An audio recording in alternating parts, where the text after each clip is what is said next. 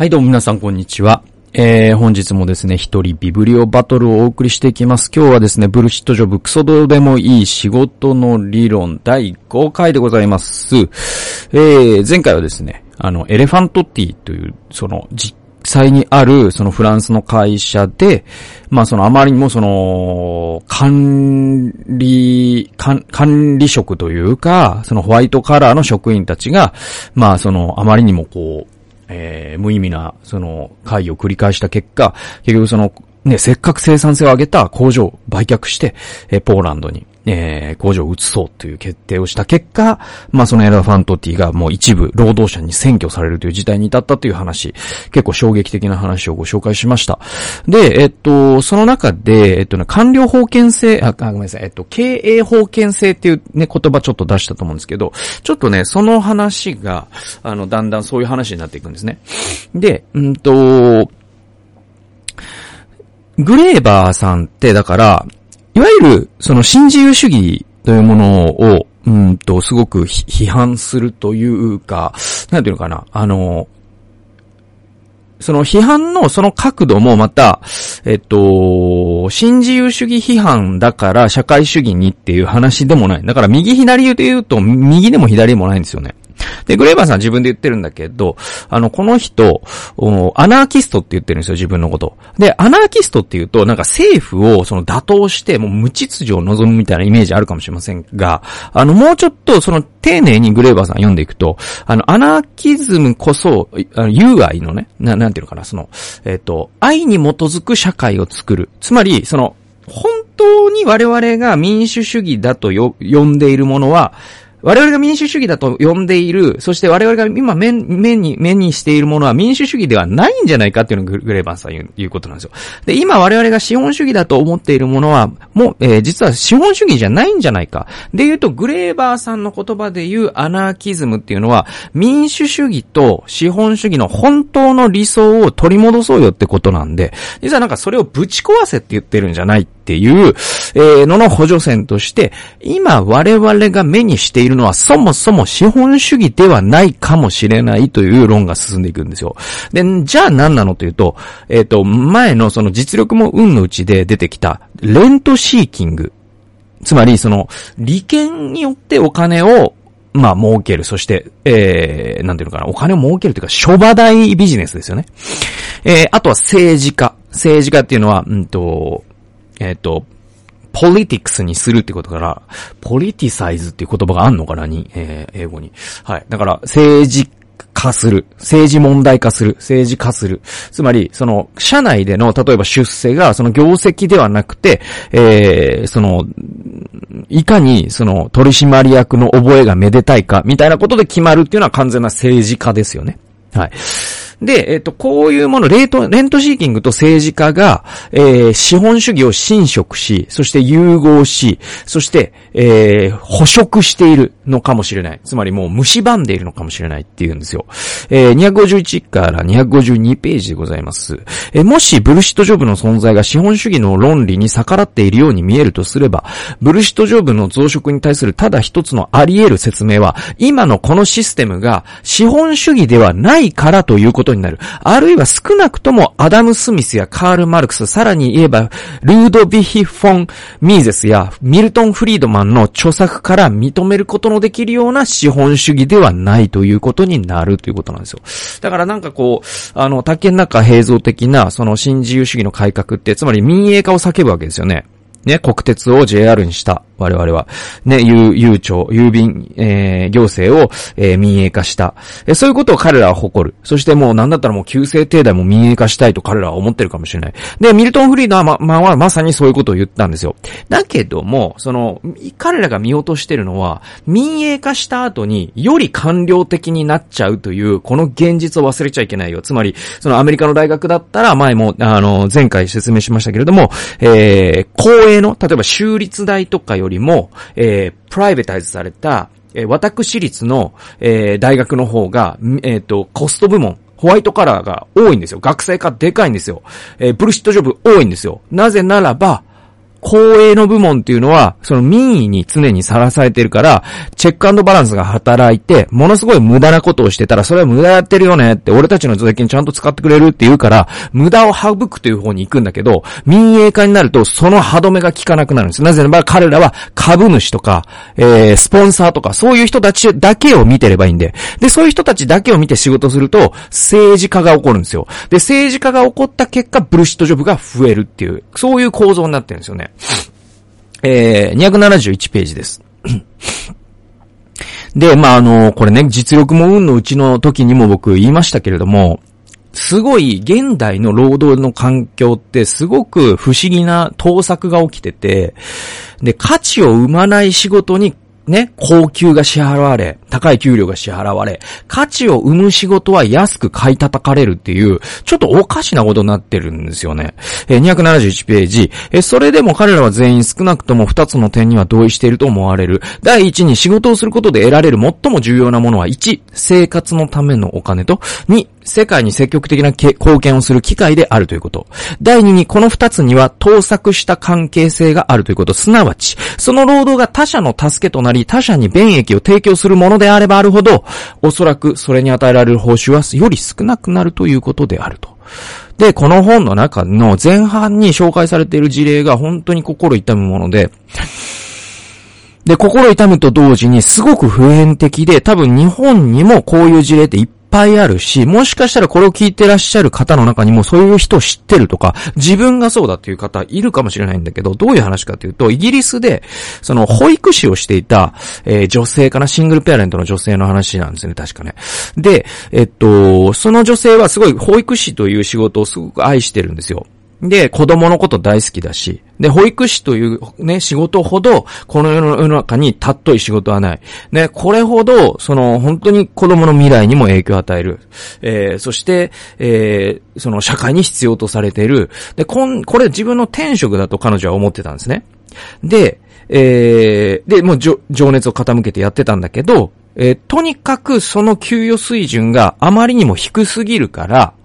ね。えー、っと、彼女は、まあ、その、子供を養っていくために転職しなきゃいけない。例えば、じゃあ、その保育士としての手取りが、まあ、例えばですよ、日本円で15万円ぐらいだとするじゃないですか。多分もうちょっと高いでしょうね、イギリスだから。でもイギリスって物価高いから、すごい、多分20万じゃ全然生活できないのね。んで、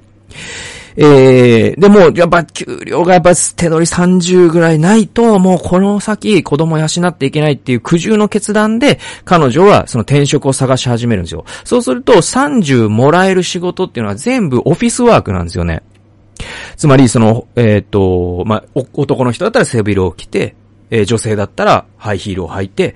えー、そしてパソコンの前でほとんど一日を過ごすという、そういった類の仕事しかないんですよ。で、結局彼女は転職する道を選ぶんですよ。家族のために。えー、そしたら、その仕事って確かなんか、法律事務所の、なんか、秘書的な、そういう仕事なんだけど、あのー、彼女は自分で言うんですよ。この仕事はあってもなくても、社会に何の影響もないと。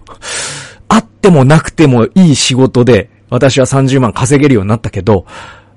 前していた本当に社会に必要な、これがないと困るって自分でも思ってたし、自分もこの仕事をすることで、まあ、ここで言う、世界に積極的な貢献をしているという実感を得られていた仕事では20万しかもらえないから、家族を養えないんだっていうんだって言うんですよ。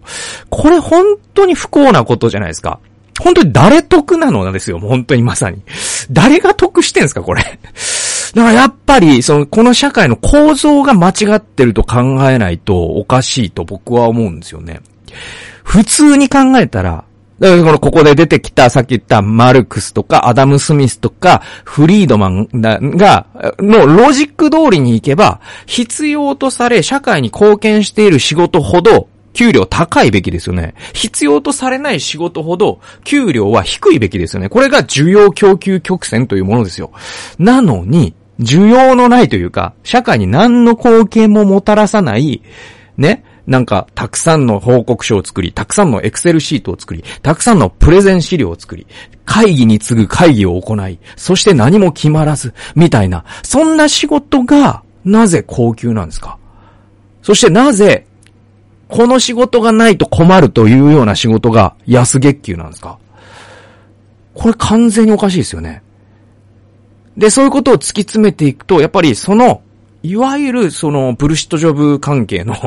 ホワイトカラー。まあ、す、もう、何度も言うけど、これ聞いてる方の中にはホワイトカラーの方いる、いると思うから、なんか、気分を害さないでほしいんだけど、まあ、あなたの仕事は違うであってほしいですよ、もちろん。だけど、これ、もう、10波人からげな乱暴な議論をしているというよりは、それはもう本当にケースバイケースで、ホワイトカラーで一日中パソコンの前で仕事をしていて、なおかつすごく必要な仕事もだ、だってあると思うし、ね、汗水垂らしてるけど、実は意味ない仕事だってあるかもしれないですよ。なんか、大豪邸を壊して、えー、なんか、大豪邸を壊してまた建てるだけの仕事とか、誰も住まないマンションを投機的に建てる仕事とか、汗水垂らしてるけど多分世界には害を、害をなしてますよね。資源だけ使って、え便益生み出してないんだから。だから、そういうふうな乱暴な議論、うん、ではなくて、本当に丁寧に見ていけば、ケースバイケースなんだけど、ものすごく大きな構造で見たときに、やっぱり、この、やっぱりこの50年で、ものすごく社会で膨らんだ、そのエレファントティーでいう、そういう、えー、なんか、あの、アドバイザー、シニアアドバイザーマネージャーエリアみたいなさ、マネージャー、シニアアドバイザーエリアマネージャー兼、チームディレクターみたいなさ、なんかそういう人たちがやたら増えたよねって話で。じゃあそういう人たちなんで増えたのっていうと、これって需要と供給の関係で増えたんじゃなくて、じゃなくて政治的な理由で増えたんじゃないのって、グレーバーさん言ってるんですよ。そう考えないとおかしいじゃないですか。需要と供給で増えるんだったら、給料逆になってないとおかしいからね。はい。次行きましょう。272ページ。えっ、ー、と、これね、あのね、あのー、ちょっと引用というよりも、第6章、この本の第6章の、あの、扉あの、章ごとの扉にさ、なんかこう、なんていうかな、あの、信玄みたいの、あの、小説の一行とか載せるの感じとかわかります？で、僕はああいう本好きで、で、僕がいつか本を書くとしたらそういう風に書きたいなと思うんだけど。で、なんかそのケークがさ、なんかその章を読み進めていくと、ああ、これ繋がるわ、みたいなさ、なんかあれ好きなのね。で、えっと、272ページに第6章の、えー、扉にエピクトテス、え、エピクテトスという、これね、えっと、古代、えー、ギリシャの思想家ですね。えっと、だから、エピクトテスってソクラテス以前か以降かちょっとごめんなさい。あのー、わかんないんだけど、調べりゃわかるんだけど、あの、そう、そういう、そう、そう、ピタゴラスとか、その、それに連なる、あの、ギリシャのね、哲学者ですね。えー、この言葉が引用されてて、272ページ。えー、徳はそれ自らが報いであるっていうね、僕この言葉好きだなと思ったんですよね。徳はそれ自らが報いである。はい。で、まあ、この本書の内容と、まあ、もちろん第6章の内容と繋がるからこそ書いてるんだけど、まあ、その内容とちょっとね、サイドトラックにはなるんだけど、その、徳はそれ自らが報いであるって、本当僕、好きで、この言葉。この言葉っていうか、このコンセプトが好きで。で、結構、そのキリスト教と僕関係あると思ってるのね。で、キリスト教の、その、隣人を愛するとかさ、あの、他者を許すとか、他者に与えるとか、ね。あの、そういった、その、黄金律っていうかね、その、ま三条の水訓でもいい、黄金律でもいい、そういった、その、キリスト教の倫理ってあるじゃないですか。で、それを、その、守った時というか、実際に他者を愛した時、実際に他者に与えた時、た実際に他者に、他者を許した時、報いって何なのっていうと、それは、この現世で、おお、お前はよく愛したから、お前には良き何かをあげよう、みたいな、そういうもんじゃないと思うんですよね。ここに書かれてるように、まさに自分が隣人を愛せるようになったということ自体が報酬なんですよ。だからそれに加えて何もいらないはずなんだよね。ここを結構勘違いしていると、その信仰につまずくみたいなこと僕起こると思うんだけど、で結構やっぱりその成功の神学とかの絡みで、あのやっぱりその神に従うことに、その現世的な報いがあるっていう世界観で生きてると、本当につまずくんですよ。で、えっ、と、我々が成熟してキリストに似せられたことの報いって、キリストに似せられたこと自体なんですよ。それに感動して、それこそがか、なんていうかね、あの、だから、カントの言葉で言う低減名法ですよ。それ自体目的になるようなものって、全行それ自体なんですよ。愛したことそれ自体なんですよ。それがね、結構僕大事なことだなと思いますね。ちょっとサイドトラック行きました。えっ、と、272から273。えっ、と、さっきね、えー、生活のために人の役に立つ仕事を諦めねばならないという皮肉っていうね、えー、実例ちょっと紹介しましたけど、えー、読んでいきましょう。すでに見てきた証言の中にも同様のジレンマがこだましている。ここではアニーの例を考えてみよう。彼女は幼稚園に勤める女性の多くが家賃支払いのために辞職して事務職を探さざるを得ない状況に追い込まれている現状を語ってくれた。これさっきのね、確かね、話なんですよ。このアンニーさんって。で、えー、あるいは医療研究者のハンニバルの例だ。彼は仕事をして得られるお金の総額とその仕事がどれだけ役に立つのかということはほとんどパーフェクトに反比例しているという定式でもって医療分野での自分の経験を要約してくれた。だから、その、まあ、この、ごめんなさい。これほんと聞いてる人って何度も言うけど、あなたのこととかあなたの職場のこと言ってるんじゃないですか。これちょ、すみません。イギリスの、ね、ハンニバルという人が働いてた、医療研究者のハンニバルという人が働いてた、その実感を個人的に語ってるだけなんで、で、それ自分にも当てはまるなと思う人は思うし、思わない人は思わないで全然結構なんだけど、この方が言うには、ね、その、その人が社会に役に立ってれば立ってるほど、給料低く、立ってない仕事をしてる人ほど給料が高いっていうんですよ。パーフェクトに反比例してるっていう。でもこれちょっとわかるような気はするのね。っていうのがさ、例えば、その、じゃあ、イギリスのね、ある巨大病院があったとしましょうよ。で、その病院の中で一番給料低い人って多分看護師ですよね。まあ、看護師、まあ、あの、いろんな理学療法士とか、まあ、いろんな、そういう、う本当に、えー、患者さんと接する、う本当にサービスそのものを提供する人じゃないですか。で、その病院で一番給料高い人誰だと思うんです？多分ね、理事長なの。で、理事長ってお医者さんかもしれないけど、もう現場からは退いてて、おそらく、なんか政治家になんか働きかけをしたりとか、で、それによって現場が台無しになったりすることもあるから、だから本当にじゃあ、そういう、なんかこう、ね、あのー、な、その、管理部門を束ねる人が、おそらく、えー、給料高いんですよね、一番ね。だからそのハンニバルさんの言ってることって、あながち、なんか、世界中で起きてることなんじゃないかなというか、珍しいことじゃなくてね。っていうふうに僕思いました。本当だから皮肉なことですよね。で、えっと、273ページに進んでいきますと、えー、ここに真の問題が潜んでいることを2013年の小論で提起した思考実験によって例証することができる。すなわち、特定の職種、過去クラスの人々が、えー、消え去ってしまったらどうなるかを想像するという思考実験である。ここでは、これを押し広げてみよう。もし、ある朝起きて看護師やゴミ収集に従事している人々、整備工、さらにはバスの運転手や、スーパーの店員や消防士、ショートオーダーシェフ、過去手早くできる料理を担当する料理人、かっこ閉じる。これまあ、マクドナルドのね、厨房とかで働く人って考えたらいいかな。で、えー、この人たちが異次元に連れ去られてしまったら、ある朝、この人たちが全員異次元に連れ去られてしまったとしたら、その結果はやはり壊滅的なはずだ。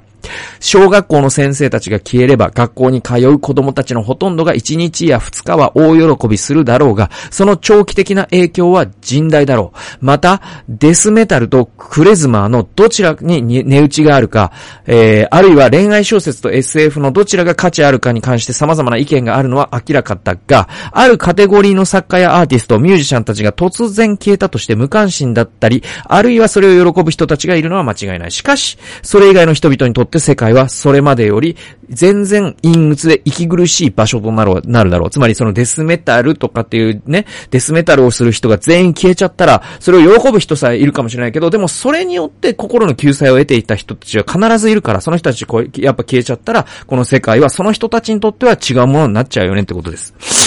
で、ところが、ところがですよ、ヘッジファンドマネージャーや制作コンサルタント、マーケティングの教祖、過去グル、ロビースト、企業の顧問弁護士、あるいは大工が来なかったことを謝罪するのが仕事であるような人々に同じことを言うことはできない。第4章で、フィンが自分が働くソフトウェアライセンス会社について述べているように、月曜日に会社に出たら建物が消えていても会社だけでなく私も全然何とも思わないのだと。ね、確かにただ消え去ってくれれば、世界ははるかに良いものになると思われるオフィスビルだからオフィスビルごとなくなった方がこの世界よりいいんじゃないのっていうビルがあるんじゃないのってグエバーさん言ってる。で、この本を今読んでる人ならば、いくつか即座に思い浮かぶだろう、かっこ閉じる。が世の中にはある。それにもかかわらず、そうした人々の多数が、まさに一番の高級鳥なのであるという。でね、これだから、なぜこの本が、そのね、えー、コロナ禍でバズったかっていう理由がここにあるんですよ。